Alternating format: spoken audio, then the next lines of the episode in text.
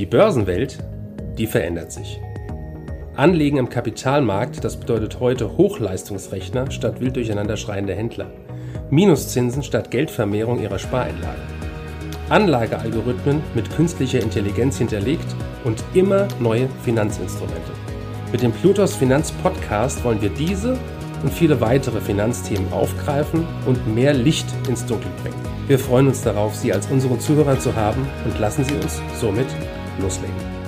Die Börsen rund um den Globus bleiben auf Rekordkurs trotz anhaltender Lockdowns, einer heiklen Corona-Lage und schlechter Wirtschaftsdaten. Wie sollten sich Anleger vor diesem Hintergrund nun positionieren? Fragen dazu an Kai Heinrich. Er ist Fondsmanager und Vorstand der Plutos Vermögensverwaltung AG. Einen schönen guten Tag nach Frankfurt. Schönen guten Tag, Herr Franik. Ja, wir sind mitten in einer globalen Pandemie und die Aktienmärkte erreichen neue Höchststände, wie beispielsweise der DAX mit über 14.000 Punkten Anfang Januar. Herr Heinrich, wie passt das zusammen? Das Ganze ist weniger verwunderlich, äh, wie man glaubt. Ähm, der erste Schlüssel für den enormen Anstieg der Aktienmärkte ist die Notenbank gewesen. Wir haben ein unglaubliches Drucken von Geld gesehen ähm, nach Beginn der Krise. Und äh, das hat für den ersten Schub an den Börsen gesorgt. Des Weiteren gibt es auch Geschäftsmodelle, die von der Pandemie profitieren. Ich denke hier an die ganzen Tech-Unternehmen von Amazon äh, über Microsoft. Und äh, der dritte Punkt, der seit Bekanntgabe des Impfstoffes hinzukommt, ist, dass wir auch eine beginnende Sektorredaktion im vierten Quartal gesehen haben. Sprich, steigen jetzt auch Werte ähm, aufgrund dessen, dass die Börse schon gedanklich nach der Pandemie ist. Und diese Mischung sorgt an sich dafür, dass wir neue Höchststände gesehen haben.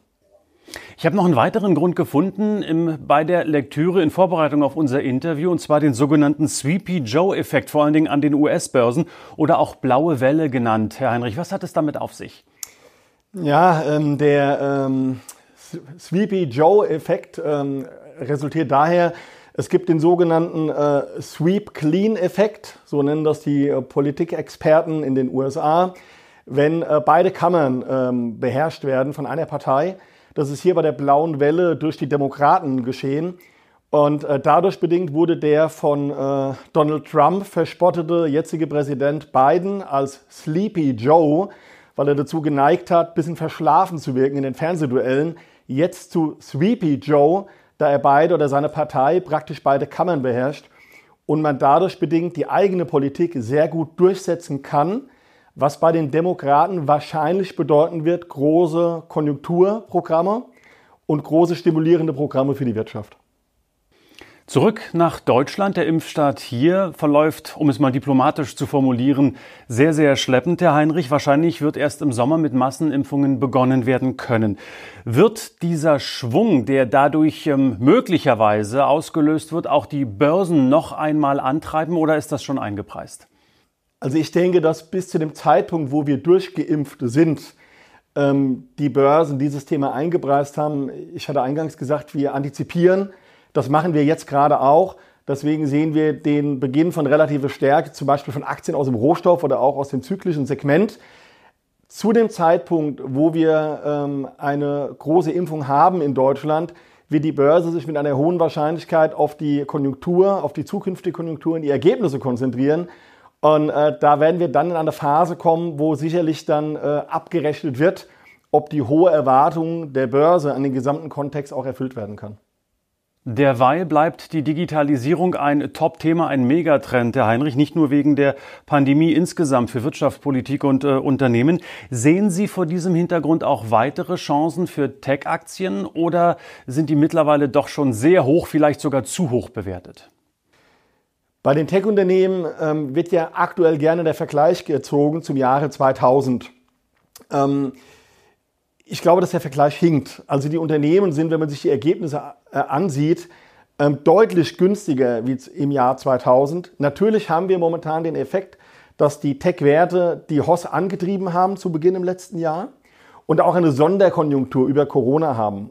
Unabhängig davon ist es so, äh, dass hier definitiv Zukunftstrends und stabile Geschäftsmodelle ähm, dazu führen, dass wir steigende Kurse sehen. Und das ist ein bisschen anders, wie wir das im Jahr 2000 zum Beispiel hatten. Äh, was ich mir vorstellen könnte, ist, dass die Te äh, Technologieunternehmen eine Pause machen werden, ähm, auf hohem Niveau, vielleicht auch in einen Seitwärtstrend gehen, äh, und im Rahmen der äh, Sektorreduktion andere Werte äh, die Börse unterstützen.